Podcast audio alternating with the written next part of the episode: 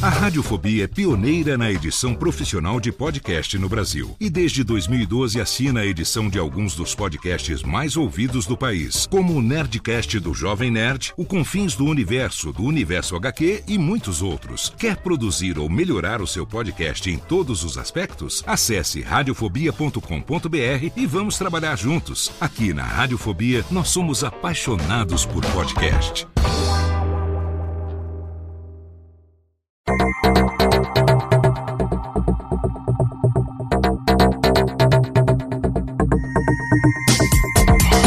Técnica, alô Técnica, baixa a trilha técnica, seja muito bem-vindo. Esse é o episódio número 99 do Alô Técnica, o último episódio do nosso podcast e a gente vai responder, é claro, as últimas perguntas dos ouvintes. Olá, seja muito bem-vindo. Eu sou Léo Lopes e esse é o Alotênica, o nosso podcast sobre produção de podcasts no ar desde novembro de 2013 que nesse episódio de número 99 chega ao seu último programa. Exatamente com o nosso piloto, que foi o episódio zero, nós somamos 100 episódios do Alotênica e depois de quase nove anos, o Alotênica que ajudou milhares de pessoas ao longo desse período a criarem, a produzirem, a monetizarem e também a manterem os seus podcasts, chega ao seu final. Nesse nosso centésimo episódio, o programa chega ao final de uma trajetória bem sucedida, no meu intuito de servir como um repositório de conhecimento baseado na prática relacionado à produção de podcast. Foram 100 programas falando sobre todos os aspectos relacionados à produção de podcast, desde a sua concepção até a publicação, distribuição dos episódios, muitas entrevistas que nós recebemos aqui, pessoas da nossa série Sou Podcaster, podcasters que há muitos anos produzem com muito sucesso os seus próprios programas e eu fico aqui bastante satisfeito, bastante feliz de concluir esse projeto, de chegar a um marco nesse projeto que, na verdade, não vai terminar aqui. Você lá no finalzinho do nosso episódio vai saber o que vai acontecer daqui para frente a partir do próximo episódio, nesse mesmo feed aqui, eu vou trazer para você, além de uma nova identidade sonora, uma nova identidade visual, vou trazer também uma nova dinâmica de gravação e também de apresentação dos episódios desse novo projeto que eu vou falar para você lá no finalzinho do programa. E no programa de hoje, eu selecionei 10 perguntas recebidas por e-mail e também através da caixa de perguntas no meu Instagram, arroba. Nos últimos meses, desde o episódio 98 do Alotênica, eu estive planejando essa próxima etapa, esse próximo passo, e aí fiz algumas caixas de perguntas, recebi também alguns e-mails e compilei aqui nesse episódio as 10 últimas perguntas que serão respondidas ainda como alotênica. Mas antes de responder essas 10 últimas perguntas aqui, eu quero agradecer e também divulgar, é claro, o nosso patrocinador Alura Cursos de Tecnologia, que está apoiando o Alotênica desde 2018 e que vai continuar apoiando também o nosso novo projeto e, é claro, dando desconto para você que quer iniciar uma carreira em tecnologia ou que quer complementar a sua carreira em tecnologia. Lá na Alura já são mais de 1.350 cursos que você faz online relacionados a todas as áreas para você poder estudar, praticar, discutir, aprofundar os seus conhecimentos nessa plataforma que respira tecnologia relacionados à inovação e gestão, UX e design, data science, programação, front-end, mobile, DevOps, tem de tudo para você ali na Alura Cursos de Tecnologia. E você que é nosso ouvinte ganha mais de 100 reais de desconto, exatamente. Você ganha 10% de desconto para se matricular ainda hoje lá na Alura. E você pode acessar o nosso link antigo alura.com.br barra promoção barra alotênica ou você pode assinar agora o nosso novo link de apoio também com a Alura alura.com.br barra promoção barra curso de podcast é o nosso novo link. Os dois estão funcionando, tá? Mas você pode entrar ali agora e garantir 10% de desconto para mudar a sua carreira se matriculando em Alura Cursos de Tecnologia. E antes de começar aqui a responder as 10 perguntas, as 10 últimas perguntas do Alotênica, é claro que eu preciso agradecer a você que me acompanha há tanto tempo. Foram quase nove anos nesse projeto que eu comecei lá em novembro de 2013, depois que eu abri a minha empresa Radiofobia Podcast Multimídia em 2012 e passei a me dedicar exclusivamente à produção de podcasts. Eu comecei esse esse projeto no intuito de compartilhar o meu conhecimento adquirido através da minha prática diária na produção e na edição de podcasts para os nossos clientes. Você sabe que o Jovem Nerd, os podcasts do Jovem Nerd, o Nerdcast e todos os outros podcasts lá do Jovem Nerd, à exceção do lado Bunker, que tem um outro editor, mas os outros podcasts do Jovem Nerd são editados até hoje há quase 10 anos pela minha empresa Radiofobia Podcast Multimídia e temos muitos outros clientes no nosso portfólio, como também a Alura e todos os podcasts produzidos pela Alura, o Confins do Universo, Cloudcasters, o Mobitech, o Prontcast, são muitos, dezenas, dezenas literalmente de clientes atendidos pela Radiofobia Podcast Multimídia ao longo desses 10 anos de empresa, completados agora em fevereiro de 2012, e desde então eu venho tentado também dividir, compartilhar de várias formas com você o meu conhecimento adquirido no dia a dia. Eu fiz esse podcast sobre produção de podcasts. A ideia era ser uma periodicidade inicialmente quinzenal depois passou a ser mensal, depois passou a ter mês sim, mês não, enfim, o trabalho aumentou e aí a frequência também do podcast acabou diminuindo um pouco, mas agora nós completamos aí oito anos e meio, um pouquinho mais, quase nove anos, com exatamente 100 episódios do Alotênica e eu recebo muitos feedbacks de agradecimento nessas caixas de perguntas que eu fiz e nos e-mails também que eu recebi. Recebi muitos e muitos e-mails de agradecimento de pessoas que produziram o seu podcast, de pessoas que até hoje estão aí produzindo o seu podcast, graças aos conhecimentos compartilhados aqui no Alotênica. Nesse meio tempo também, lá em 2015, eu publiquei o meu livro Podcast Guia Básico, que foi o primeiro livro em português publicado sobre produção de podcasts e segura aí até o finalzinho desse episódio, porque tem uma surpresa para você relacionada ao podcast Guia Básico. Na verdade, é mais do que uma surpresa, é um presente que eu vou dar para você relacionado ao meu livro Podcast Guia Básico. Também tive o meu curso de podcasts também publicado lá na plataforma do Barba Ruiva. Atualmente, os meus dois cursos de podcast estão disponíveis na Alura. Se você se matricular na Alura, você vai ter acesso ali ao meu curso de produção de podcast e também ao meu curso de edição de podcasts e também ao longo desse período, criei o meu canal Curso de Podcast lá no YouTube, que você acessa em cursodepodcast.com.br, compartilhando conhecimento de forma 100% gratuita com você. Isso vai continuar, então eu peço a você que está ouvindo esse último episódio que não se desinscreva desse canal, que não deixe de assinar esse feed aqui, porque a partir do mês de julho de 2022 a gente vai ter novidades ainda nesse feed. Você vai ver, em breve eu vou divulgar também. Me acompanha lá nas redes sociais, arroba Radiofobia, tanto no Twitter como no Instagram. E já assina, entra lá agora e já assina e se inscreve ali no canal, ativa ali as notificações, clicando no sininho lá no youtube.com barra curso de podcast,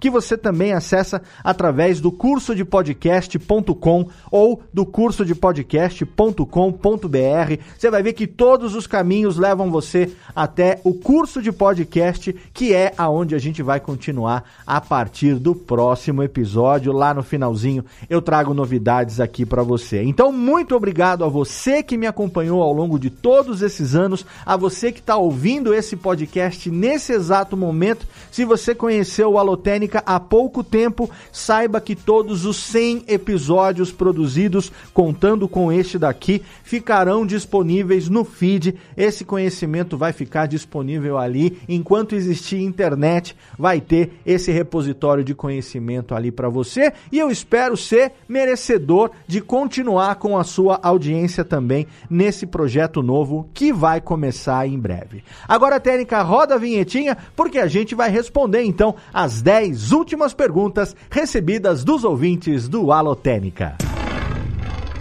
Alô, Técnica! Alô, Técnica! Alô, Técnica! Segue programação Técnica!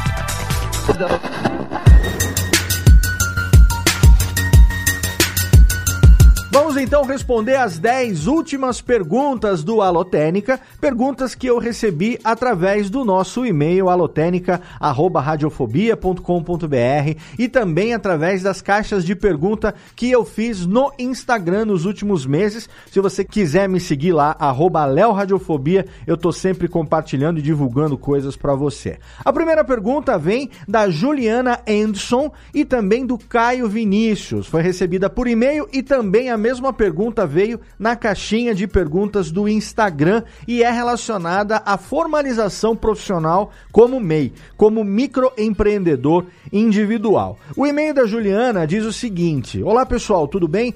Eu tenho uma dúvida e acredito que seja de muitos MEIs também. Um MEI pode fazer e emitir nota fiscal referente à produção de episódios de podcast para uma empresa?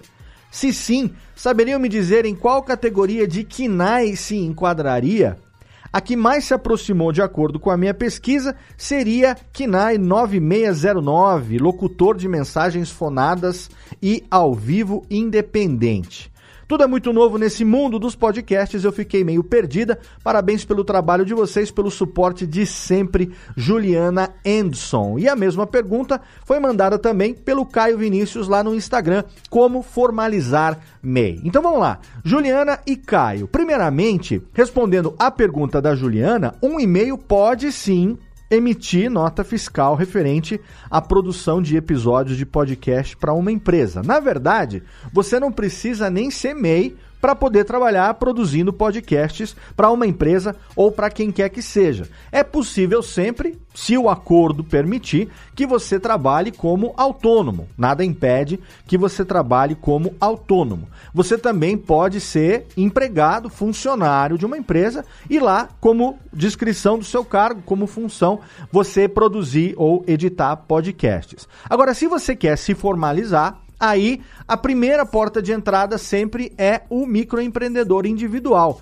É você se tornar MEI, né? A gente fala é, CEO de MEI, né? O cara que é presidente de uma empresa que só tem ele mesmo, mas é um caminho. Eu comecei como MEI lá em 2012, quando eu abri a Radiofobia Podcast Multimídia, eu abri a minha empresa como MEI e não há juridicamente falando, diferença nenhuma entre um MEI e um ME, por exemplo, que é um microempreendedor, uma microempresa ou uma empresa limitada. Juridicamente, o que determina em qual categoria você se enquadra é o faturamento. De acordo com a categoria de faturamento, você vai se enquadrar numa categoria diferente. Então, o primeiro passo para a formalização é realmente como MEI. E para você poder, primeiro, respondendo aqui também a pergunta do Caio Vinícius, como formalizar o MEI é muito fácil. Eu mesmo fiz assim há 10 anos mais de 10 anos.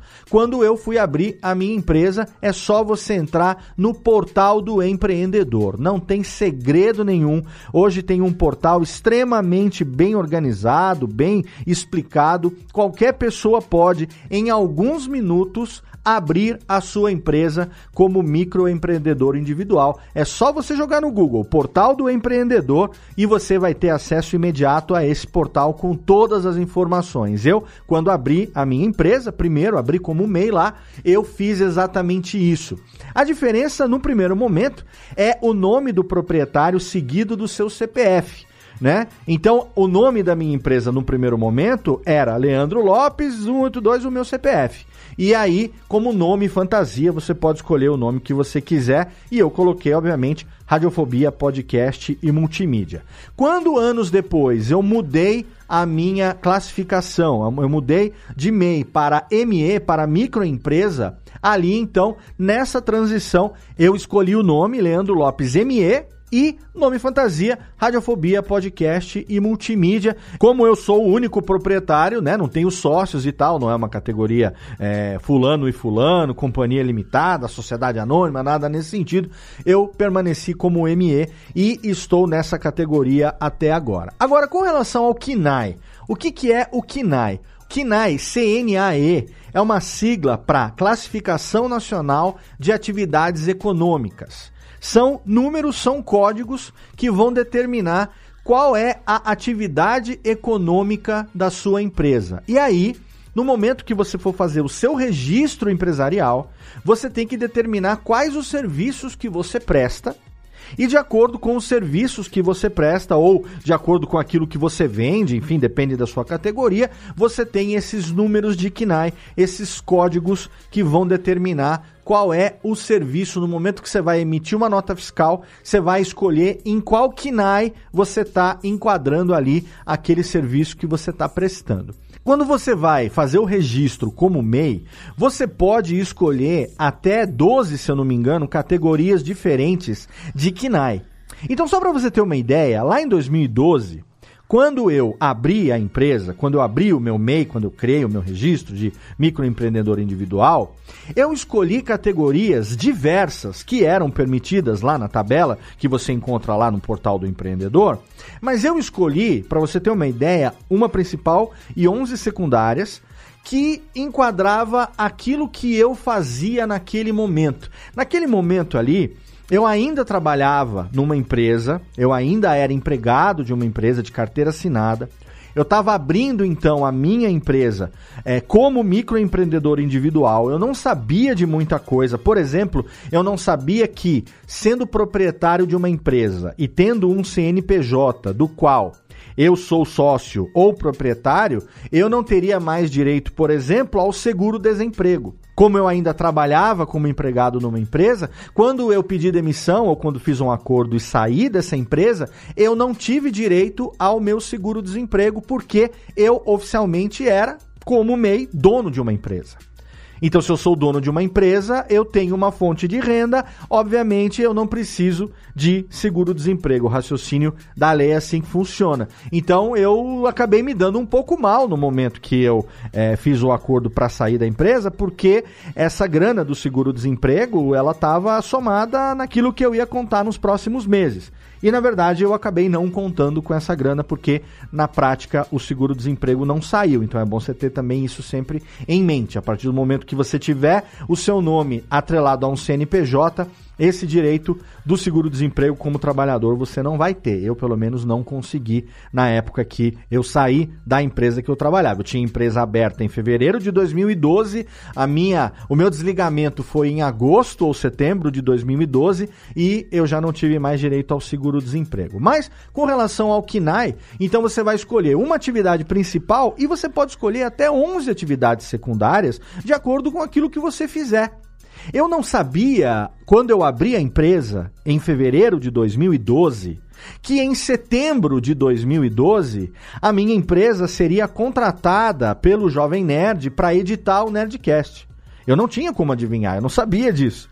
Então, quando eu abri a empresa em fevereiro de 2012, eu abri com o número mais variado possível, com a, a, a quantidade mais variada possível de atividades, para que eu pudesse prestar serviço em várias frentes de coisas que eu poderia fazer, ou que eu já fazia, ou que eu até poderia absorver como trabalho. Então, para você ter uma ideia, eu levantei aqui o meu registro lá de 2012 para você saber como é que eu registrei a minha empresa em 24 de fevereiro de 2012. A minha atividade principal é produção, foi, né? Depois mudou. Quando eu mudei para microempresa, isso mudou. Mas a minha atividade principal era produção teatral. Código da atividade 90.01. Por que entrou como produção teatral? Porque desse 90.01, nesse, código de atividade, 90.01 se enquadram artes cênicas, espetáculos e atividades complementares. Então você tem ali produção teatral, produção musical, produção de espetáculo de dança, circense, marionetes similares, rodeio vaquejada e similares, atividades de sonorização e iluminação, isso me interessou, e artes cênicas, espetáculos e atividades complementares não especificadas anteriormente. Entrei primeiro nessa categoria. Olha, mas você fazia teatro? Você fazia alguma coisa relacionada a isso? Não, eu não fazia. Mas dentro da pesquisa que eu fiz, Produção teatral era a primeira linha do código de atividades relacionadas a artes, que eu tinha como cadastrar como microempreendedor individual.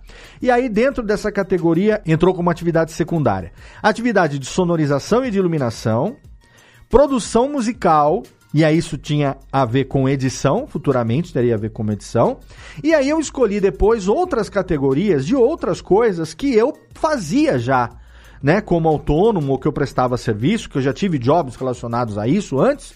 E eu falei, puta, eu vou cadastrar isso daqui também, porque se o cliente quiser que eu emita uma nota fiscal nessa categoria, eu vou poder. E a abertura do MEI me permitia. Então eu coloquei ensino de idiomas, serviços de dublagem, filmagem de festas e eventos, atividade de pós-produção cinematográfica de vídeos de programas de televisão, treinamento em informática, atividade de produção de fotografia, exceto aérea e submarina, serviço de organização de feiras, congressos, exposições e festas, ensino de arte e cultura não especificados anteriormente e outras atividades de recreação e lazer não especificadas anteriormente. Então você vê que eu abracei muitas coisas, algumas das quais eu já prestava serviço, eu já fazia antes, que eu já fiz também como tradução, treinamento, que entrou também como treinamento de informática e tudo mais, e eu cadastrei as outras categorias também. E aí depois, anos depois, quando eu fui fazer o cadastro da minha empresa, aí a gente faz a adequação ao serviço dentro da categoria de microempresa. E aí o principal da minha empresa ficou fonografia e gravação de sons. E essa categoria é a que eu mais emito nota, né? Porque na verdade você tem ali o sistema também da nota fiscal de serviços eletrônica e você tem ali uma tabela, uma lista de serviços complementares. É feita uma adequação no momento da transição de MEI para ME. E aí, então, principal categoria da minha empresa entrou 13.02, fonografia ou gravação de sons, inclusive trucagem, dublagem, mixagem e congêneres. E essa categoria, 13.01, é a categoria hoje que eu mais emito nota fiscal. Toda vez que eu emito uma nota fiscal relacionada à edição, ela entra nessa categoria 13.01. Então é muito fácil, você é só entrar no portal do empreendedor, ali realmente tem todas as informações que você precisa. Léo, você se arrepende de ter aberto a sua empresa como MEI?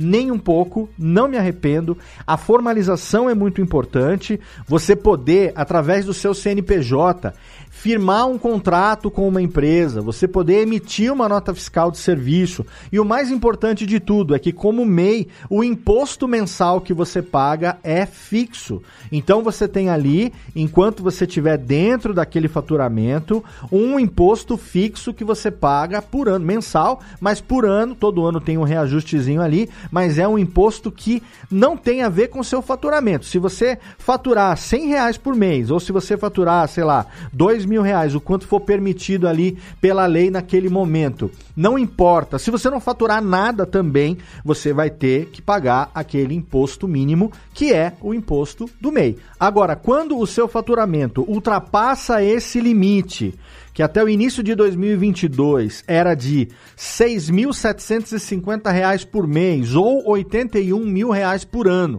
Quando você faturar mais do que isso, você percebe na emissão de nota fiscal que você vai ultrapassar isso, aí você já precisa ativamente procurar um contador, um escritório de contabilidade e fazer a transição de MEI para ME, de microempreendedor individual para microempresa, porque se você faturar mais do que esses, atualmente 81 mil reais por ano, né? Como MEI. Se você faturar mais do que isso no ano e você estiver recolhendo só o imposto de MEI, automaticamente vai bater que você ultrapassou isso. E eu passei por isso e tive que pagar multa, tive que pagar o imposto retroativo com juros ao longo do ano de 2015, 2016, se eu não me engano, porque eu não percebi que eu ultrapassei esse limite na época, que eu não me lembro quanto era, Mas aí eu acionei um contador, um escritório de contabilidade, e ele foi lá, calculou. E eu lembro que durante um ano inteiro, eu, além do imposto do Simples Nacional, que é onde eu resolvi me enquadrar, aí já é uma outra história, mas você pode se enquadrar no Simples Nacional. Você tem, se eu não me engano, 13% de imposto sobre o faturamento, e aí eu tive que pagar também o retroativo do que eu não tinha recolhido no exercício anterior, aonde já era para eu ter me enquadrado e eu não tinha me enquadrado e aí acabei sendo enquadrado. E aí quando eu fui enquadrado, eu fui e paguei todos os impostos retroativos ao longo de um ano, me regularizei e a partir de então o faturamento é o do Simples Nacional, que é o faturamento para microempresa. Então, Juliana e Caio, sim, MEI pode produzir podcast para empresa. Eu recomendo que você sempre pergunte para a empresa se ela tem ah, alguma categoria específica que você não poderia emitir uma nota fiscal é, de prestação de serviço, uma nota fiscal eletrônica, é, ou se ela tem alguma preferência. Se não tiver, você fala: olha, eu tenho aqui tais e tais categorias é, que eu estou habilitado a emitir nota fiscal. Qual delas aqui é melhor para você? E aí você combina com o cliente, e aí, se ele aceitar dentro daquela categoria, é o acordo entre você e o cliente independente do serviço que você prestou, o cliente aceitou aquilo, vocês estão de acordo, você pode fazer aquela nota fiscal. O que você não pode é vender um produto, que aí no caso é comércio, e emitir uma nota fiscal de prestação de serviço, que são categorias totalmente diferentes, com impostos diferentes. Sobre comércio ali, você tem IPI, você tem um monte de coisas ali diferentes que incidem sobre uh, o serviço que você está prestando, o produto que você está vendendo. Mas sim, MEI pode emitir nota fiscal, MEI pode produzir produzir podcast para empresa sim e para formalizar é muito fácil, é só você acessar o portal do empreendedor. Alô, Técnica! Alô, Técnica! Alô, Técnica! Segue programação Técnica. Recebi aqui mais um e-mail da Juliana Anderson também e ela pergunta se ela pode usar a biblioteca de áudio do YouTube para sonorizar podcasts pagos pelo cliente. Então a Juliana voltou depois e aí mandou outro e-mail e ela mandou o seguinte: ouvi o episódio explicando sobre direitos autorais, ainda fiquei aqui com uma dúvida. Apareceu um job como MEI para que eu produza um podcast para uma empresa.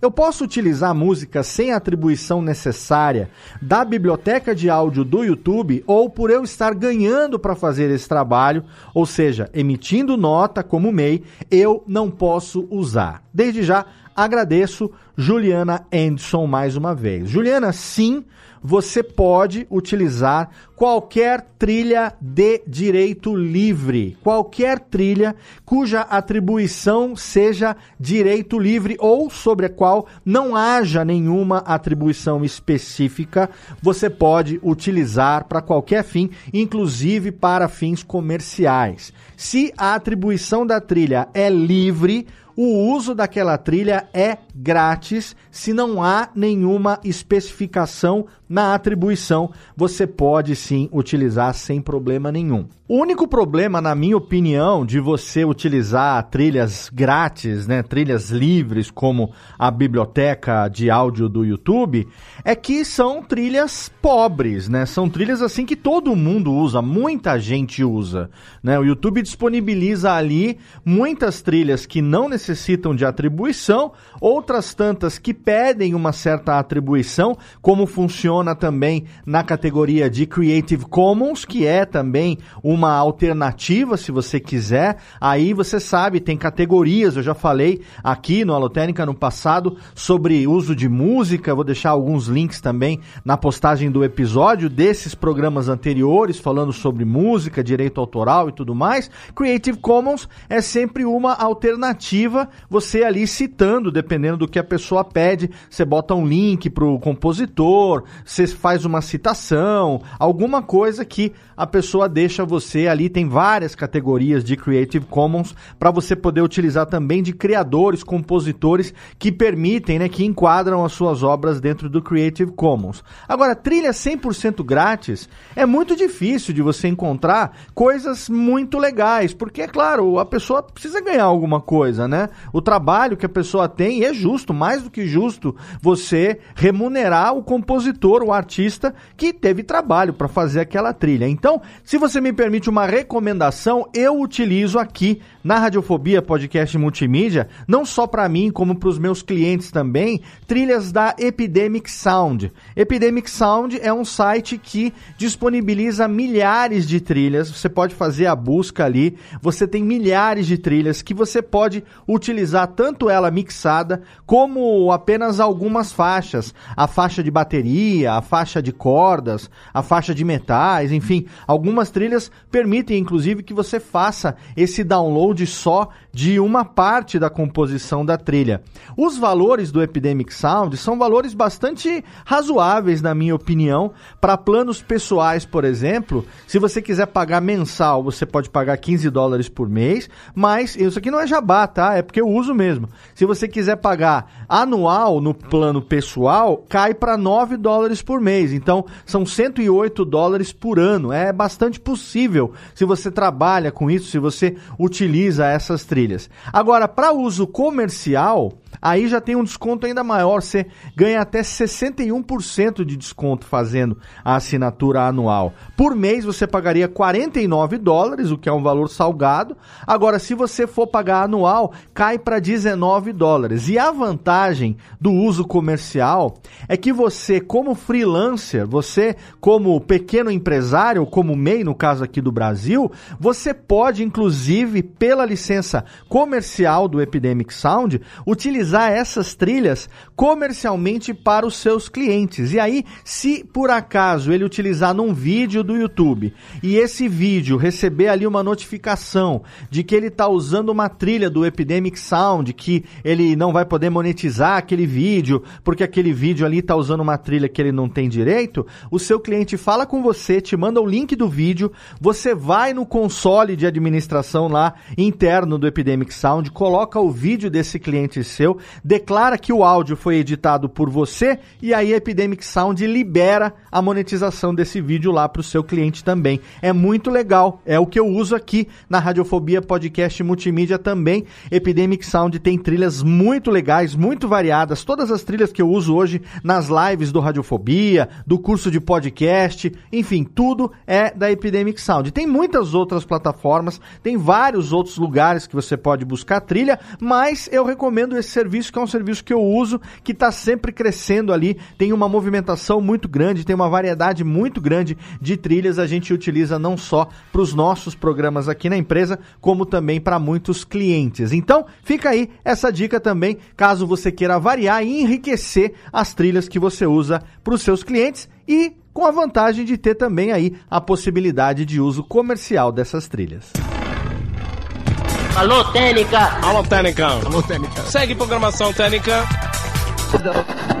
A próxima pergunta vem do Victor Starzinski. Ele pergunta aqui como ampliar o alcance do meu conteúdo também através de um e-mail enviado para a gente. E ele mandou lá, ele que é produtor, host e criador do É Isso Aí, um podcast criado pelo Victor Starzinski. E o e-mail dele diz o seguinte: Olá, Léo. Sou parte da legião de alunos que aprenderam e muito com todo o conteúdo que você disponibiliza para todos os amantes desta mídia maravilhosa que é o podcast.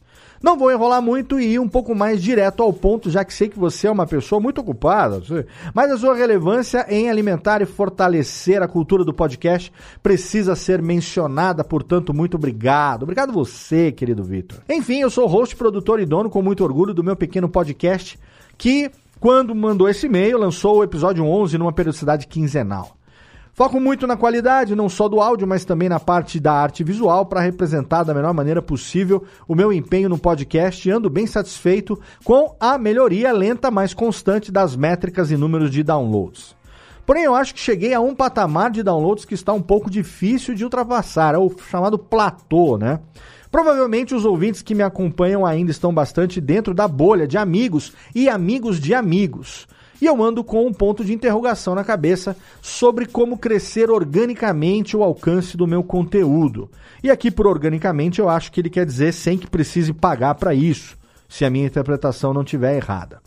Ando mandando mensagens e tentando me conectar com outras pessoas do mundo podcastal para bater um papo e de repente aprender um pouco com quem já passou por isso mas o que mais encontro nesses grupos são as pessoas simplesmente postando e anunciando os seus próprios podcasts. Isso é uma realidade mesmo, Vitor.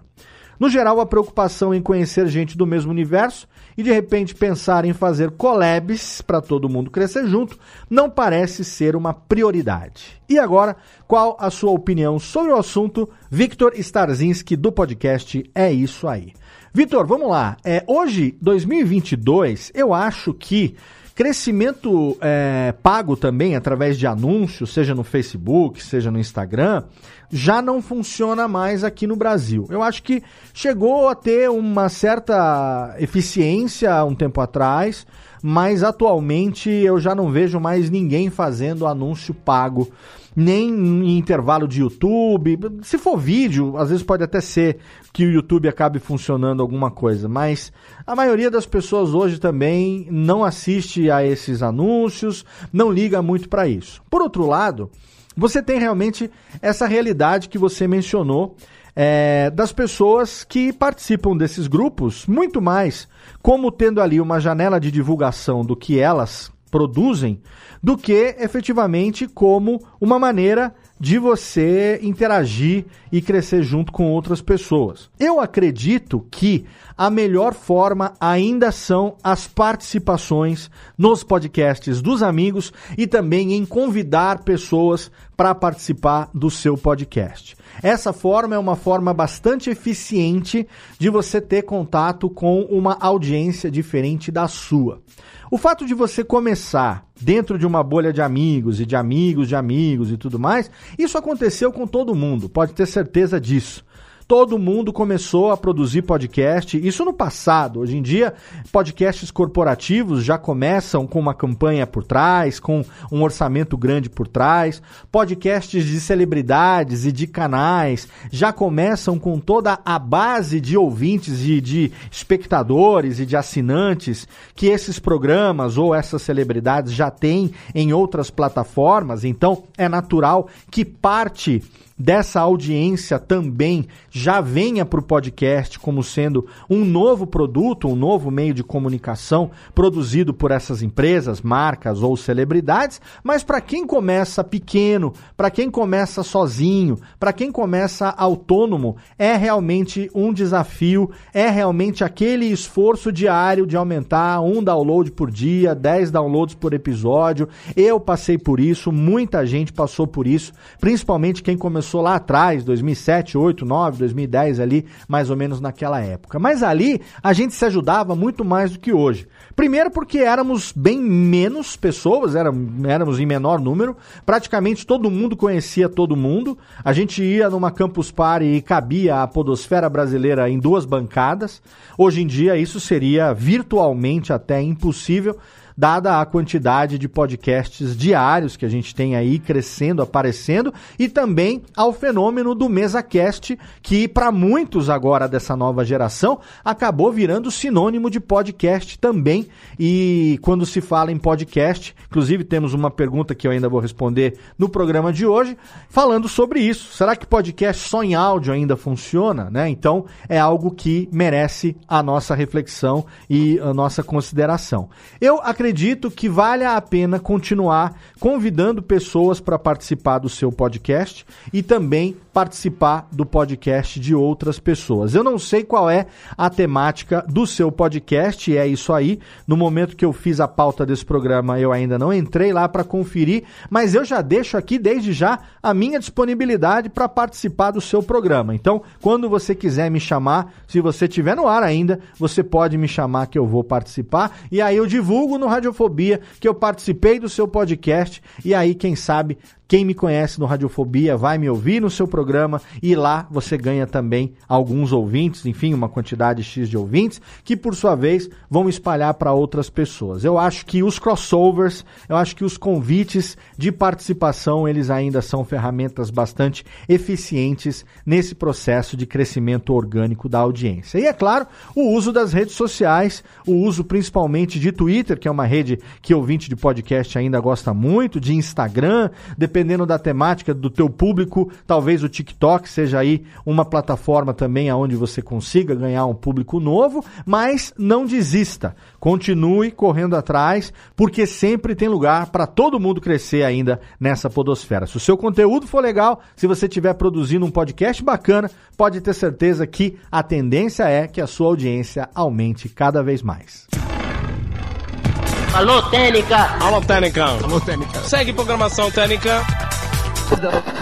Próxima pergunta veio do Alexandre Salvador. Ele pergunta aqui: apenas produzir podcast basta? E o e-mail dele é o seguinte: Olá, amigos do Alotênica, tudo bem? Eu ouço sempre que posso seus podcasts, mas tenho uma dúvida em relação ao mercado que vocês não esclareceram ainda. Existe mercado para quem apenas produz podcast sem compromisso com distribuição? Explico. Eu atuo com produção de podcasts para clientes.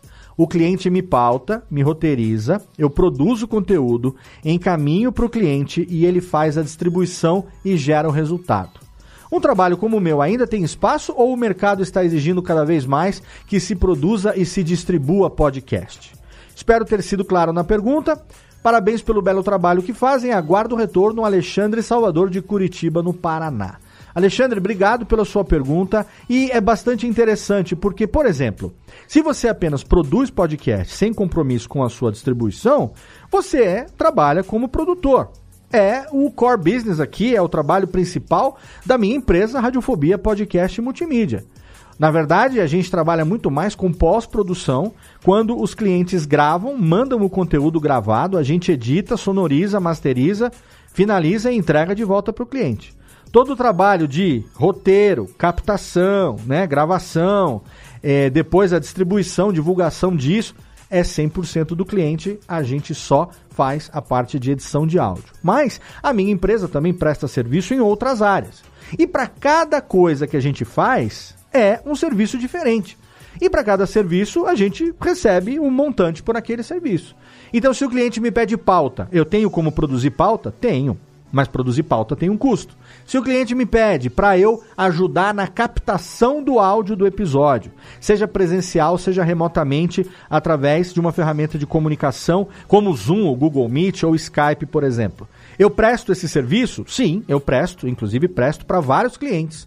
Quando a gente conecta, eu faço a captação aqui do meu lado e faço todo o monitoramento dessa captação, me certificando de que não teve lag, de que ninguém ficou com um barulho contundente. Eu faço a direção de captação e a captação propriamente dita aqui do meu lado do meu estúdio, mas isso é um outro serviço. Assim como edição é um serviço, assim como, por exemplo, produção de identidade visual, produção de identidade sonora, edição de vinheta vinheta, produção ou composição de trilha, eventualmente atuar como host do programa, locução se for necessário, tudo isso nós fazemos como serviço e para cada serviço nós recebemos um valor diferente. Inclusive, se o cliente quiser que a gente publique e distribua o programa, a gente publica e distribui e ganha por isso. Então, quando você me pergunta, se esse seu trabalho de apenas produzir, ele ainda tem espaço, ou se o mercado está exigindo que se produza ou distribua, na verdade não existe essa demanda do mercado. O que existe é a demanda do seu cliente especificamente. Se o seu cliente está satisfeito com você apenas produzindo e ele mantendo nas mãos dele a distribuição disso, está de bom tamanho.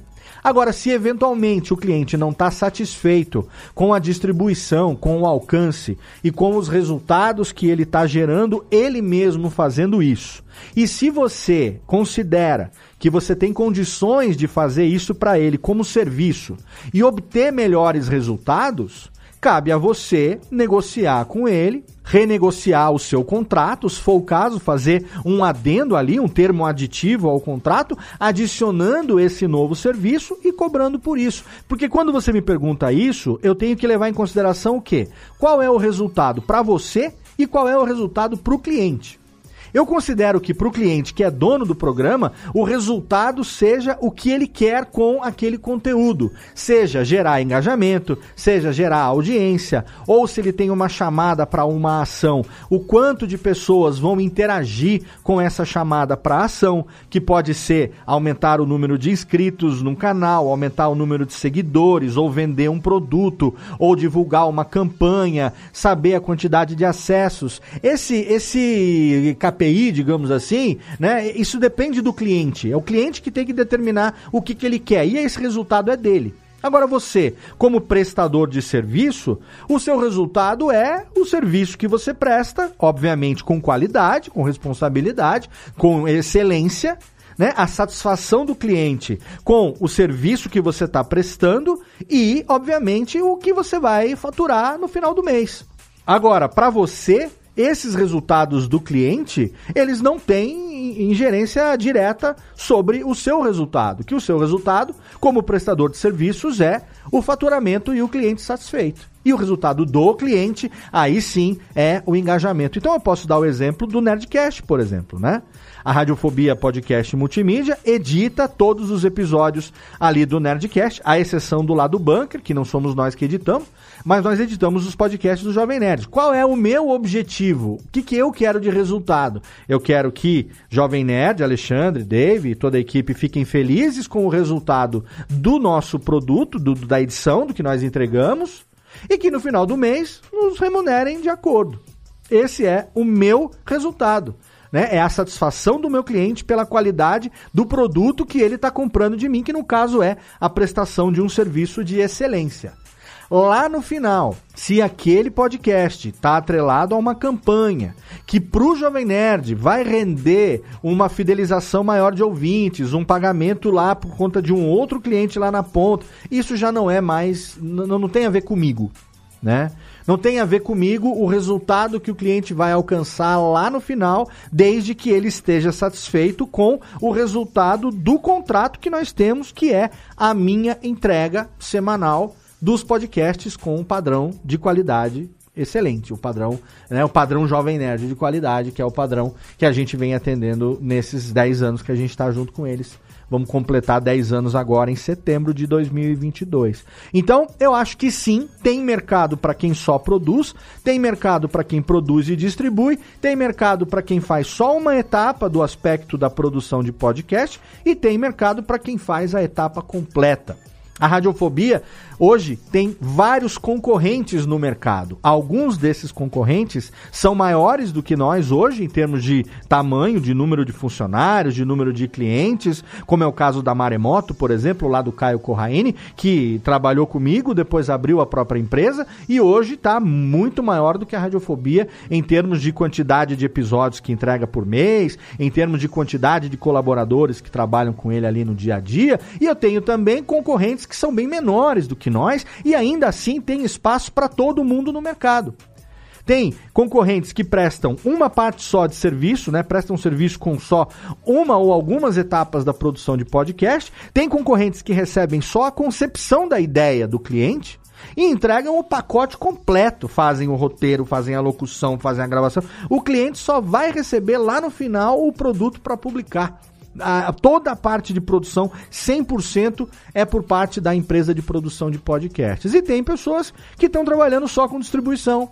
Tem pessoas que estão trabalhando só como apresentador, como host. Então tem mercado para todo mundo, sim. Tudo depende do que você quer fazer, do que você também né, considera que tem qualificação para fazer e daquilo que o seu cliente quer de resultado junto com você. Alô, Técnica! Alô, Técnica! Alô, Técnica! Segue programação Técnica.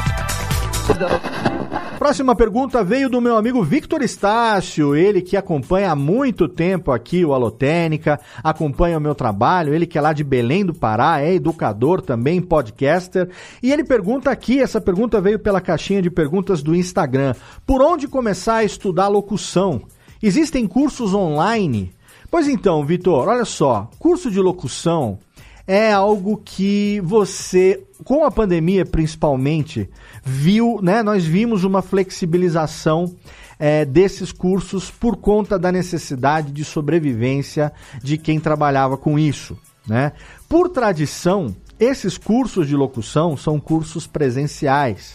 E no Brasil, uma instituição que tem bastante tradição de cursos de locução é o SENAC. O SENAC, em várias cidades do Brasil, em várias capitais, tem cursos de locução, cursos profissionalizantes de locutor. São Paulo, estado de São Paulo, cidade de São Paulo, é muito famoso o curso do Senac, da Lapa, Cipião. Também em São Paulo tem a Rádio Oficina, que foi onde eu fiz o meu curso de locutor e é um curso profissionalizante que dá direito a DRT e tal. E existem cursos em muitas outras capitais do Brasil. Se você jogar agora numa busca no Google, curso online de locução, curso de locução online, você vai encontrar pelo menos três páginas de resultados indicando, oferecendo curso de locução online. Léo, qual que você indica? Eu não indico nenhum e deixo que você faça a sua pesquisa com base em algumas coisas que eu vou falar aqui que podem ajudar você na sua decisão para fazer esse curso. Primeiro, é realmente necessário que esse curso seja online? Na cidade aonde você mora, não existe realmente nenhum curso de locução presencial? Não tem nenhum profissional da voz, nenhum radialista, nenhuma escola na sua cidade que tenha esse tipo de curso? Se tem e você não tem dinheiro para fazer, você não tem como pagar esse curso, então, ok, vai buscar um curso online.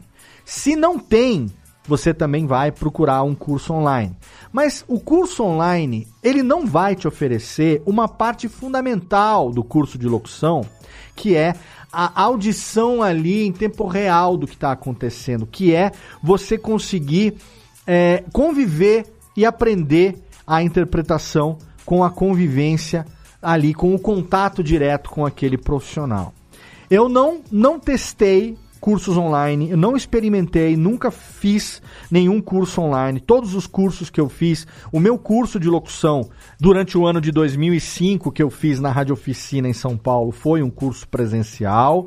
Depois, os cursos de especialização que eu fiz lá no Ecos Studio com Antônio Viviane e Nicola Lauleta, curso de locução comercial, já para quem é locutor profissional com DRT. Foi lá que eu conheci, inclusive, a doutora Thaís Vaiano, que é a minha fonoaudióloga, que também já participou aqui do Alotênica também, batendo papo sobre a importância da fonoaudiologia, dos cuidados com a voz e tudo mais. E desde então, ela que cuida da minha voz. Isso tudo aconteceu em contato físico, em contato presencial. Eu não sei o quanto que o curso online poderia te dar essa experiência. A vantagem, é claro, é que você pode fazer curso com pessoas do mundo inteiro. As pessoas podem estar em qualquer lugar do planeta. Mas aí eu deixo aqui algumas perguntas para você se fazer e para você levar em consideração na hora de fazer essa busca. Primeiro, quem é responsável por esse curso? Essa pessoa, quantos anos ela tem de experiência? Quanto tempo ela tem de mercado? Quais os trabalhos que ela já tem comprovados? Qual é a reputação que essa pessoa tem no mercado? Hoje em dia dá para você fazer buscas aí, pesquisas e entender um pouco melhor sobre isso. Segundo, qual é a carga horária desse curso? Quanto tempo esse curso se compromete a ajudar você? Vai ser uma hora de aula por semana durante três, quatro meses? Ou é um curso que está prometendo para você se tornar locutor em nove horas, em cinco horas, em três horas? É um curso que está vendendo para você essa promessa de fazer de você um locutor, sendo que a pessoa não vai conhecer a sua voz, ela não, ela, eventualmente ela vai conhecer a sua voz online ou através de um material gravado. Ela nunca vai ver a sua atuação atrás de um microfone, ou ela vai ver isso através de uma videoconferência que vai depender da qualidade do vídeo, da qualidade do microfone. Então, assim, faça essas perguntas. Primeiro, quem é o profissional? Segundo, qual a reputação dele? Terceiro, qual a, a, a carga horária? Qual a, a carga programática desse curso? O quanto que vai ter de prática para você poder receber material, mandar material, avali ser avaliado pelo profissional. Qual o custo desse curso? Lembre-se sempre que não existe é, almoço grátis, não existe milagre. Se né, a esmola for demais, o santo tem que desconfiar. Ah, um curso que vai me prometer me fazer um locutor por 300 reais. Acho difícil, acho complicado. Né? O meu curso de locução, ele era um curso que foi à noite, das 7 às 11 da noite, de segunda a sexta, de abril a novembro de 2005. Todo dia, das 7 às 11 da noite, de segunda a sexta-feira. Para no final a gente fazer um TCC, fazer uma bancada, tirar o certificado do curso que é aprovado para ir à Delegacia Regional do Trabalho e tirar o seu DRT como locutor profissional. Ah, o curso que eu estou fazendo ele é um curso com certificação. Qual tipo de certificação? Porque certificação eu posso dar também para quem faz o meu curso lá na Alura. O cara termina o curso de produção de podcasts, termina o curso de edição de podcast, ele vai tirar um certificado, um certificado assinado pela Alura e assinado por mim, que vale muito para quem valoriza a Alura e para quem valoriza o que eu faço. Mas ele não tem outro valor além disso. Ah, eu fiz um curso de edição com o Léo Lopes. Eu tenho um certificado aqui assinado pelo diretor da Alura e pelo Léo. Isso tem um valor para quem conhece o meu trabalho, para quem conhece o trabalho da Alura. Mas para quem nunca ouviu falar na gente, é um pedaço de papel assinado por uma escola estranha e por um professor estranho. Entende o que eu quero dizer? Então, qual a certificação que esse curso está te dando? Ele certifica o quê? Você vai poder pegar essa certificação depois, ir na Delegacia Regional de Trabalho, na, na DRT do seu estado, e pleitear o registro profissional, ele vai, ele tá te prometendo isso, ele vai poder cumprir isso. Se o seu objetivo for fazer um curso livre para você ter dicas de locução, eu mesmo posso fazer futuramente aqui no meu canal, no meu projeto novo que vai começar agora em julho. Se você quiser, me manda aí, eu quero sim curso de locução com o Léo, mas é um curso livre, é como se fosse um workshop é algo, são dicas para você poder usar no seu dia a dia, para você poder melhorar a sua dicção, para você poder melhorar a sua articulação, para você poder melhorar a sua respiração, para você poder melhorar, aprender a fazer aquecimento vocal antes de começar a gravar por um longo período, depois desaquecimento vocal também, para você poder cuidar bem das suas pregas vocais, para você não ter, né, uma ruptura, uma ferida, um inchaço, enfim, esse tipo de curso, eu posso pedir para Thaís me ajudar, eu posso pedir para o Antônio Viviane me ajudar, ou para outro locutor amigo me ajudar, eu posso fazer isso, mas você não vai poder pegar isso e levar para a DRT e tirar um certificado profissional como locutor para trabalhar em rádio. Entende? Então, assim, existem cursos online hoje, sim, mas existem muitos e é por isso que você tem que tomar muito cuidado na hora de pesquisar. E se você quiser começar a estudar locução, eu primeiro recomendo que você como já falei no programa com a Thaís, consulte um fonoaudiólogo, uma fonoaudióloga, um profissional de fonoaudiologia. Você faça uma consulta no otorrinolaringologista, que ele vai fazer, vai ver como é que tá ouvido, nariz e garganta. Esses são os dois profissionais mais importantes para quem trabalha com a voz, otorrino e fono. Otorrino e fono. Todo ano, otorrino e fono. A gente tem que manter o nosso instrumento em ordem para a gente poder trabalhar. Por onde começar a estudar? Comece procurando cursos presenciais próximos de você. Se você não encontrar, aí você pode pesquisar os cursos online, levando em conta essas dicas que eu passei para você. Beleza? Alô, Técnica! Alô, Técnica! Alô, Técnica! Segue programação Técnica! A próxima pergunta vem do André Vieira de Camargo, também pela caixa de perguntas do Instagram, e ele pergunta o seguinte: Léo, você ainda acha o podcast somente em áudio viável para quem quer começar? André, respondo: sim, podcast ainda continua sendo o produto em áudio. Quando a gente fala de podcast, a gente ainda está falando disso que você está consumindo aqui neste momento. O áudio que você ouve onde quando e como você quiser. O áudio que você pode assinar no agregador de podcast da sua preferência, que está disponível através de um feed, que está disponível aonde você quiser e que dá ao seu ouvinte a escolha, o direito de escolher, a liberdade de escolher onde, quando e como ele quer ouvir. Agora, quando você pergunta sobre viabilidade, aqui eu não sei se você está falando de viabilidade comercial, eu não sei se você está falando de viabilidade, por exemplo, para engajamento, se o seu projeto é um projeto que tem um objetivo ali comercial por trás, ou se é um projeto de hobby, eu não sei. Então, dependendo de qual seja o seu objetivo, talvez você possa levar em conta, tendo em vista que hoje em dia as ferramentas estão muito mais acessíveis, os equipamentos são muito mais baratos e os tutoriais são muito mais fáceis de encontrar, você pode levar em consideração produzir um conteúdo que tenha áudio e vídeo de forma híbrida como eu tenho feito, por exemplo, no Radiofobia já há muito tempo. Muito antes dos mesacasts virarem moda, eu já fazia transmissão da gravação do Radiofobia ao vivo, primeiramente em áudio, depois eu passei simplesmente a ligar a câmera, depois eu passei a ter alguns overlays ali de OBS para poder fazer a transmissão ao vivo, depois eu criei o multicâmera, enfim, tudo isso como uma forma de fidelizar aquele ouvinte que já nos acompanha, uma maneira maneira de você criar uma atração a mais. Você tem ali o conteúdo produzido voltado para o áudio e voltado para o vídeo também. Mas o meu principal sempre foi a qualidade do áudio, a distribuição do conteúdo em podcast. Por isso que dependendo do seu objetivo, dependendo de quem você quer alcançar, dependendo do seu público, talvez seja interessante você produzir de forma híbrida e ter áudio e vídeo também. Mas eu acredito 100%, tá aí o Nerdcast para provar ao longo de todos esses anos que o conteúdo somente em áudio é perfeitamente viável, porque isso é, afinal de contas, o verdadeiro podcast. Alô, Técnica! Alô, Técnica! Alô, Técnica! Segue programação Técnica. A próxima pergunta veio do Dragão Careca Podcast, né? O perfil do podcast ali no Instagram, que perguntou ali na caixinha de perguntas quais as métricas para o meu podcast são as mais importantes.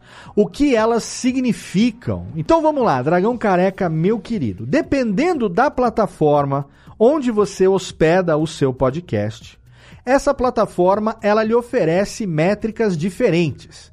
Então, serviços como o Anchor, o Podbean, por exemplo, o Podvine, uh, são serviços que você utiliza de forma gratuita ou paga e que te oferecem ali algumas métricas. A principal delas, é claro, é o número de downloads. Número de downloads significa efetivamente quantas pessoas clicaram e requisitaram aquele arquivo, na maioria das vezes tá? Na maioria das vezes. Não significa que a pessoa fez o download do programa até o final.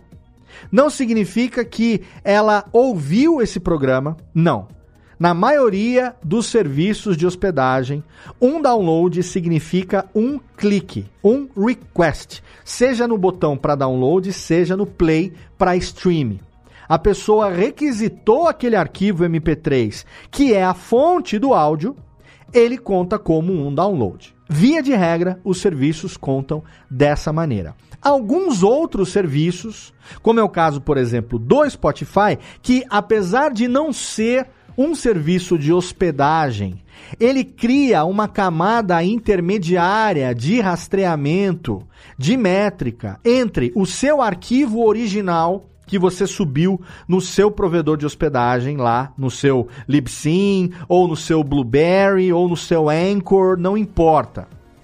O Spotify, uma vez que o seu programa está lá no catálogo deles também, o seu podcast, ele cria ali uma camada intermediária de rastreamento que vai te oferecer métricas que só o Spotify tem, que são métricas que se assemelham às métricas, por exemplo, do YouTube. O YouTube não é uma plataforma de hospedagem de áudio, é uma plataforma de hospedagem de vídeo, mas hoje em dia tem muita gente publicando o áudio do podcast no YouTube com imagens estáticas, ou seja, é um vídeo com uma imagem estática que tem o áudio do podcast no fundo. Você tem ali pessoas como eu que produzem, por exemplo, Radiofobia com transmissão ao vivo através de uma live e depois esse áudio que foi gravado aqui na minha mesa de som, não é o áudio ripado do YouTube não.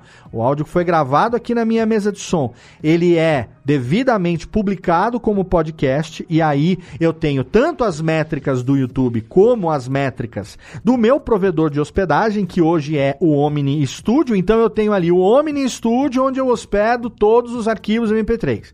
O Omni Studio me gera métricas. Aí esses arquivos quando vão para o Spotify, o Spotify tem também as suas métricas e a gravação ao vivo no YouTube também gera as suas métricas. O Omni Studio, ele não me dá informação a respeito, por exemplo, de retenção. O que é retenção? Retenção é quanto tempo a pessoa ouviu o meu programa até ela clicar em stop ou em pause. Esse tempo de retenção é em que momento a pessoa começou a escutar em que momento ela saiu, em que momento ela deixou de ouvir. Ah, Léo, então lá no Libsyn, lá no Blueberry e tal, eu, a retenção é uma métrica importante para eu levar em consideração.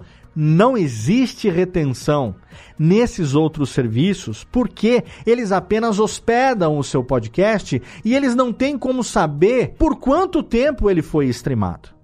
O Spotify só tem esses números de retenção porque para você poder ouvir pelo Spotify, você tem que fazer o login na sua conta e você precisa estar logado ali. Então, ao logar, ele sabe quem você é, ele sabe o seu gênero, ele sabe geograficamente aonde você mora, ele tem aquelas informações relacionadas a você que estão no cadastro do Spotify. E aí, quando você dá um play no Spotify, ele faz o rastreamento da retenção até o momento que a pessoa sai do programa. E aí, se você entrar lá no Spotify for Podcasters, você vai encontrar ali as estatísticas, as métricas de cada programa e você vai encontrar a curva de retenção. Você vai ver que lá no minuto zero começa no pico, de repente isso vai abaixando, abaixando, abaixando. Ele tem um momento que nivela, que quando está todo mundo ouvindo, mas ele vai dando uma quedinha, quedinha, quedinha. Se você tem um bloco de recados ou um bloco intermediário, geralmente ali tem mais um dente de queda porque tem muita gente que chegou nesse bloco para de ouvir, ou porque vai continuar a ouvir depois num programa grande como Radiofobia, por exemplo, que tem duas horas de duração. Às vezes a pessoa ouve o primeiro bloco, chegou no bloco de recados, ela para e retoma essa audição depois em outro momento. Essa retenção, ela é visível nas estatísticas do Spotify e, obviamente, no YouTube também, porque o áudio fica hospedado lá no YouTube. Então, as duas principais métricas que eu considero para o seu podcast são, em primeiro lugar, o número de downloads, que é a quantidade de pessoas que efetivamente se interessaram e deram play no seu programa. E esse número é o número gerado lá pelo seu provedor de hospedagem, quantos downloads você teve e nos serviços que te oferecem retenção, eu recomendo você ficar de olho na retenção também. Por quê? Porque a retenção diz muito a respeito do quanto você está conseguindo manter o seu público engajado ao longo do seu programa e você observando os pontos aonde a retenção cai, você tem como observar o que no teu programa está dando certo e o que está afastando o seu ouvinte. Em que momento do programa os ouvintes começam a ir embora? O que, que eu falei ali, o que, que alguém falou ali que espantou? Ali no minuto 15 teve uma queda repentina, a retenção que estava em 52%, que é uma retenção excelente, caiu para 30%. Nossa, eu perdi 22% de retenção naquele momento. O que, que aconteceu naquele momento ali? Você vai ouvir aquele trechinho, você vai tentar localizar algo que possa ter afastado os seus ouvintes, seja um comentário errado, seja um bloco de recado, seja um merchan que a pessoa não gostou, alguma coisa que aconteceu, um defeito no áudio, um barulho muito contundente, um buraco que ficou lá, a edição errou, ficou um buraco, não sei mas a retenção diz muito a respeito do quanto o seu ouvinte se mantém interessado pelo papo, quanto você está conseguindo segurar a atenção dele até que ele vá embora. Então eu recomendo downloads e tempo de retenção como duas das métricas mais importantes, na minha opinião, para quem produz podcast. Alô, Técnica! Alô, Técnica! Alô, Técnica! Segue programação Técnica. A próxima pergunta veio do Elton Oliveira, também da caixa de perguntas do Instagram. E ele pergunta o seguinte: Léo, o que, que eu faço quando dá vontade de desistir por falta de apoio? Elton, realmente, quando você sente desmotivado, você tem que se perguntar por que é que eu estou fazendo esse projeto. Isso vale para qualquer coisa, não é só para o podcast. Vale para um curso que você esteja fazendo, vale para, enfim, algo que você esteja construindo, e vale para um relacionamento, vale para tudo. Qual é a sua motivação para fazer aquele projeto ou para fazer aquilo que você está fazendo? Vamos aplicar isso então à realidade do podcast. Qual é a sua motivação para fazer o seu podcast? A sua motivação é um hobby, é um prazer pessoal, é porque você quer fazer daquilo uma fonte de renda alternativa, complementar? É porque você quer fazer daquilo, talvez, quem sabe um dia, a sua fonte de renda principal? É porque você quer vender algo que você produz, vender o seu trabalho, vender um produto, um serviço seu ou de algum cliente? É para marketing pessoal? Qual é a sua motivação? Qual foi a sua motivação para começar o projeto e qual é a sua motivação para continuar esse projeto? Quando você fala falta de apoio, eu posso aqui livremente interpretar como, por exemplo, falta de patrocínio ou falta de entrada de grana falta de né, um, alguém que me ajude financeiramente é, ou que contribua financeiramente com o meu projeto para que eu possa pagar o meu servidor, para que eu possa, enfim, pagar um editor ou pelo menos a, a pessoa que me ajuda com as artes ou para eu não ficar é, 100% no prejuízo arcando com todas as despesas sozinho. É esse tipo de apoio ao qual você se refere? Se for, aí você tem que se fazer outras perguntas o quanto que o meu conteúdo está sendo importante para quem ouve, o quanto que eu estou conseguindo engajar quem ouve, o quanto que as pessoas que me ouvem encontram valor naquilo que ouvem né? O quanto que eu estou entregando de valor para as pessoas no nicho que eu me coloco, no público para quem eu produzo. E quando eu estou falando de valor, o valor pode ser qualquer coisa. Um podcast de entretenimento, ele tem que entregar como valor o que? Entreter as pessoas. Um podcast de humor, ele tem que entregar como valor o que? Fazer as pessoas rirem. Um podcast educacional, ele tem que entregar como valor o quê? Ensinar aquilo que ele está se propondo e as pessoas têm que realmente estar tá absorvendo aquilo como aprendizado. Então, o quanto que você está entregando de valor para o seu ouvinte para você poder, por exemplo, começar uma campanha de crowdfunding para você poder pedir apoio através de Padrim, através de PicPay. Hoje em dia, muita gente através de Pix tem ajudado. Se você tem o vídeo lá no YouTube também, você tem ali o Super Chat, você tem ali a categoria de ser membro, assinante. Isso vale para quem tem conteúdo na Twitch também, né?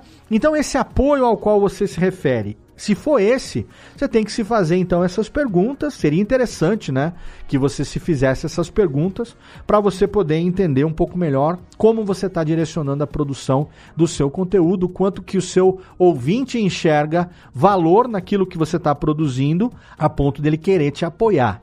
Se você está falando de patrocínio, se você está falando de ter empresas que queiram colocar grana no meu podcast, aí você tem que fazer essa pergunta em outra esfera. O quanto que o meu conteúdo conversa com o público desse cliente o quanto de audiência eu consigo entregar para poder elaborar um Media Kit robusto que chame a atenção de uma empresa que queira patrocinar os episódios do meu podcast. O quanto que eu consigo entregar conteúdo para esse público X que consome o produto Y vendido pela empresa. Então, assim, se você quer continuar você precisa se fazer essas perguntas, ajuda você a se fazer essas perguntas para você poder saber se você realmente quer encarar e continuar, e adaptar e mudar o que for necessário para você poder continuar com o seu projeto. Ter simplesmente vontade de desistir por falta de apoio, eu acho que é, sem você pensar em o que poderia ser feito para melhorar, se você não tem a motivação suficiente, vai fazer realmente com que você desista, porque é muito mais fácil você não fazer do que fazer.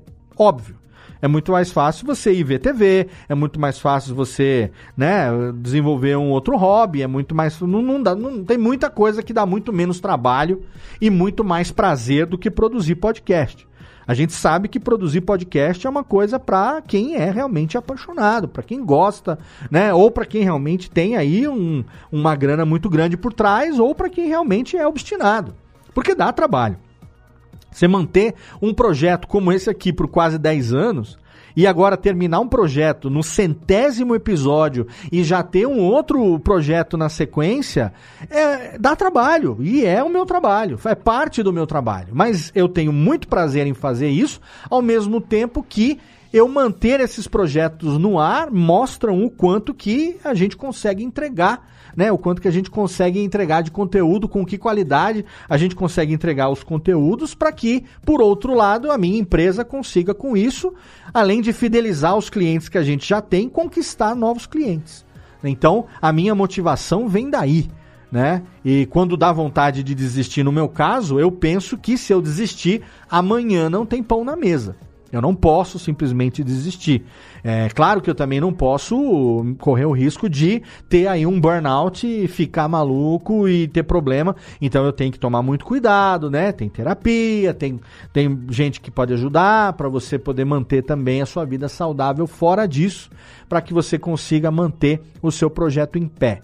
Se você tiver um programa semanal, em vez de desistir, muda ele para quinzenal no primeiro momento, ou talvez mensal né? O Alotênica ficou parado quase 10 meses entre o episódio 98 e esse último episódio aqui, para que eu pensasse e planejasse se eu queria primeiro continuar com ele, se eu queria continuar com ele do jeito que ele sempre foi, se eu queria virar a página aí através dele fechar um, né, foi o que eu acabei decidindo, mas fechar um capítulo e começar um outro capítulo através de um outro projeto mais abrangente, com um foco um pouco mais moderno e tal, mas eu levei quase 10 meses nesse planejamento e sem vergonha nenhuma, eu estou aqui produzindo o último episódio depois desse tempo todo.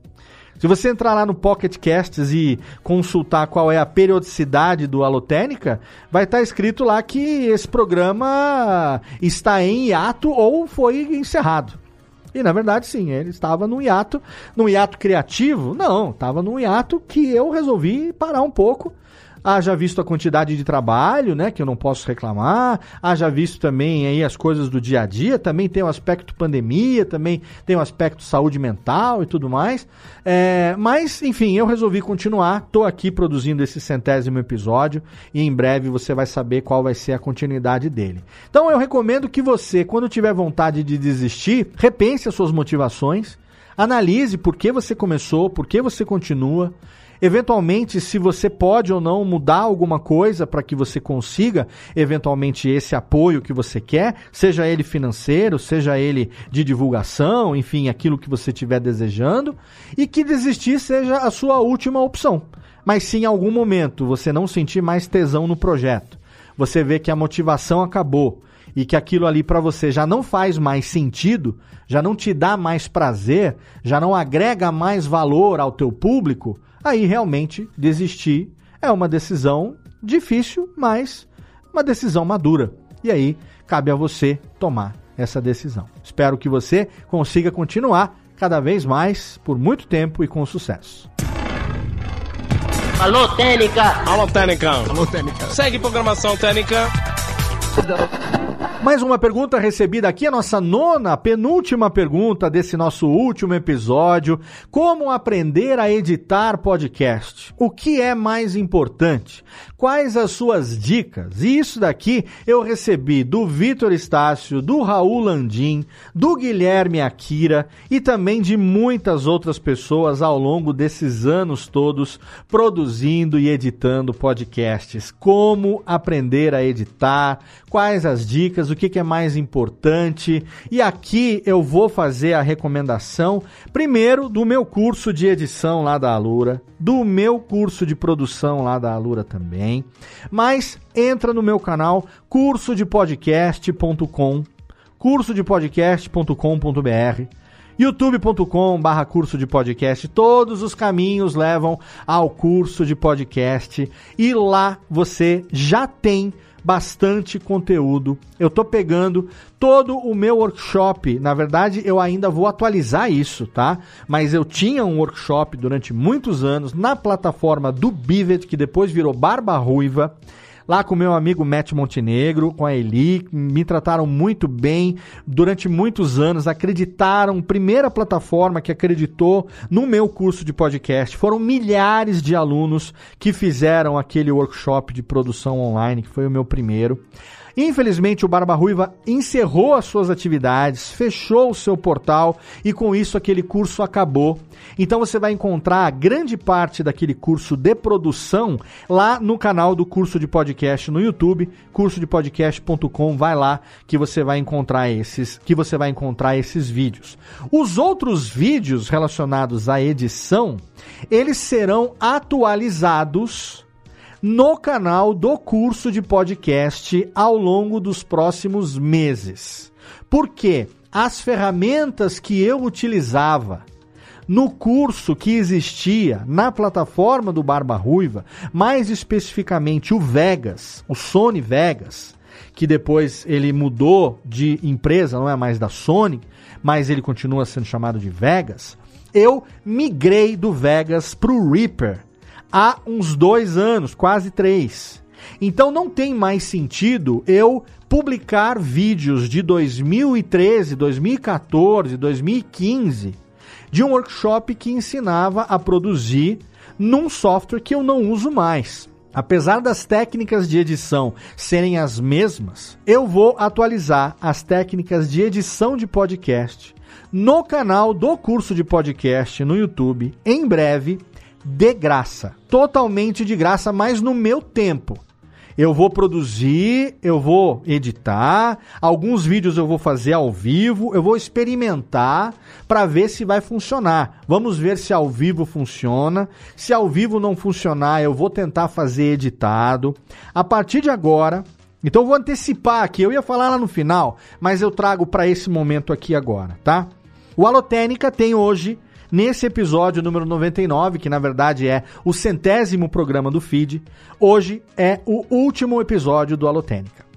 A partir do próximo episódio, neste mesmo feed aqui, você vai encontrar o episódio número 1, do novo podcast, que é o curso de podcast. O Alotênica, a partir de agora, termina e dá lugar ao novo curso de podcast, que vai ser um projeto unificado tanto em podcast como em vídeo.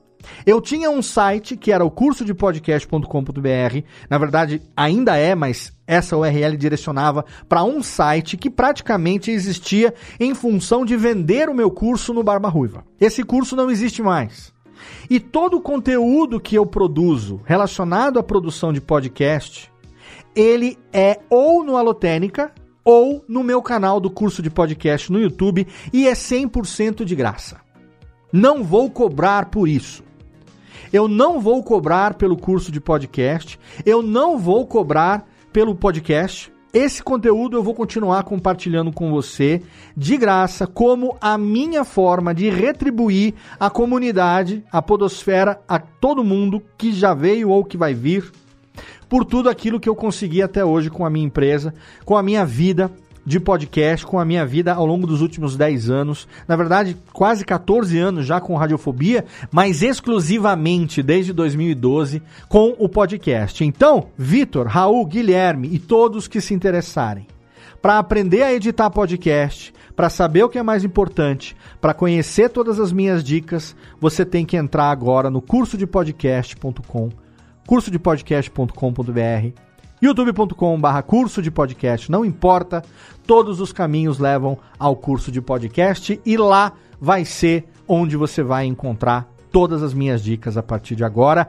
em áudio e vídeo. A partir de agora, até o final de 2022, eu vou trazer conteúdo inédito, eu vou atualizar o meu curso de edição. Se você quiser agora fazer o curso de edição no Reaper, se você quiser ter acesso a todas as aulas agora, atualizadas, entra lá na Alura. faz a sua inscrição, faz a sua matrícula na Alura. O link está no post desse programa aqui para você poder ter acesso direto ao meu curso de edição completo lá na Alura. Curso de edição e curso de produção. Esses eu já fiz para a Alura há quase dois anos, continuam atuais, mas estão lá na plataforma.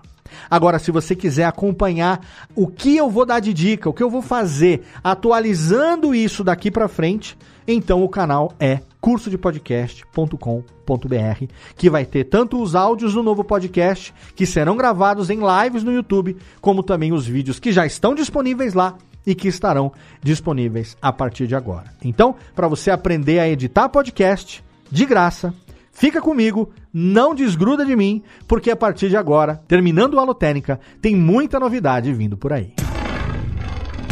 Alô, Técnica! Alô, Técnica! Alô, Técnica! Segue programação Técnica.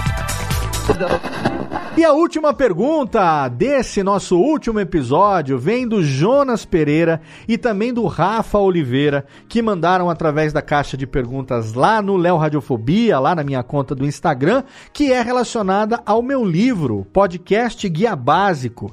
Eles perguntaram como eu consigo o e-book do seu livro Podcast Guia Básico. O Jonas me mandou um e-mail, inclusive, e ele diz: Léo, nesse exato momento estou ouvindo o episódio 51 do Alotênica. No começo do programa você falou do livro podcast Guia Básico. Fui procurar na Amazon, não encontrei. Cheguei no site da editora, descobri que está esgotado. Existe algum plano para relançar o livro, uma nova versão? Se não, existe alguma forma de eu obter uma versão digital para o Kindle? Já fiz o seu curso na Alura, gostei demais, me senti mais motivado a continuar o meu projeto de podcast. Desde já, obrigado pela atenção, muito mais sucesso em todos os seus projetos. Abraços do Jonas da Silva Pereira. Jonas, podcast Guia Básico, livro lançado em 2015 pela Marsupial Editora. Foi o primeiro livro em português sobre produção de podcasts. Um livro que eu tive o prazer de escrever com colaboração do Tiago Miro, que começou a trabalhar comigo naquela época e está comigo aqui na empresa até hoje. O apoio, é claro, do Lúcio Luiz, que é o dono da Marsupial Editora. Realmente esse livro está esgotado, fisicamente não existe mais e não tem ele mais em e-book para você comprar em nenhuma plataforma. Então, o que é que eu vou fazer?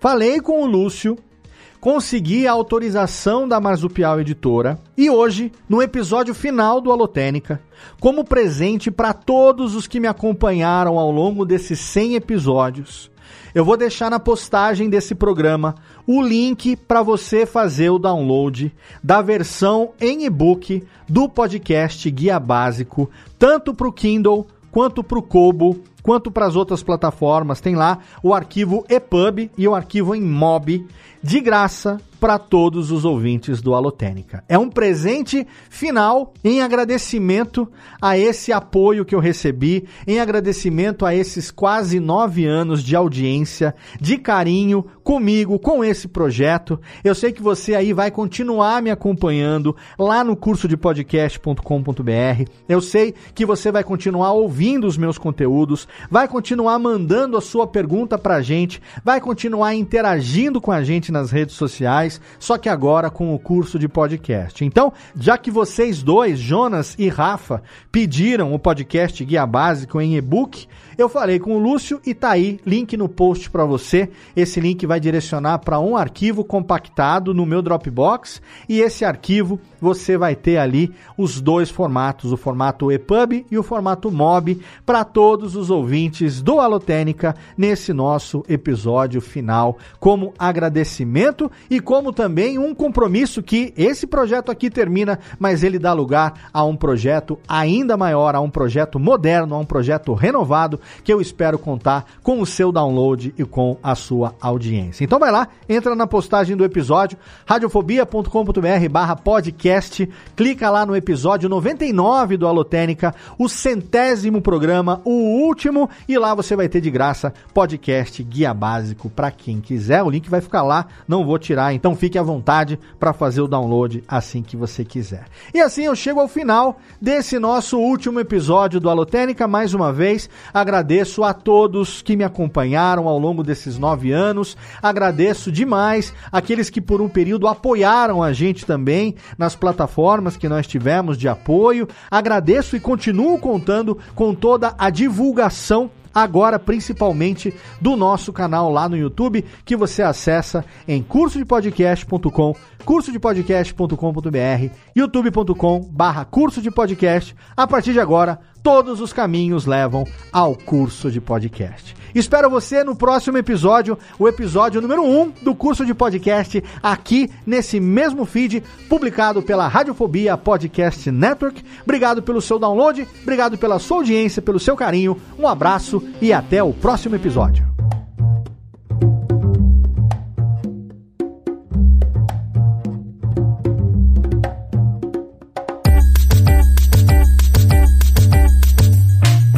Esse podcast foi produzido pela Radiofobia Podcast Network. Acesse radiofobia.com.br barra podcast para conhecer e ouvir todos os nossos programas ou assine no seu agregador de podcast preferido. Esperamos você no próximo episódio.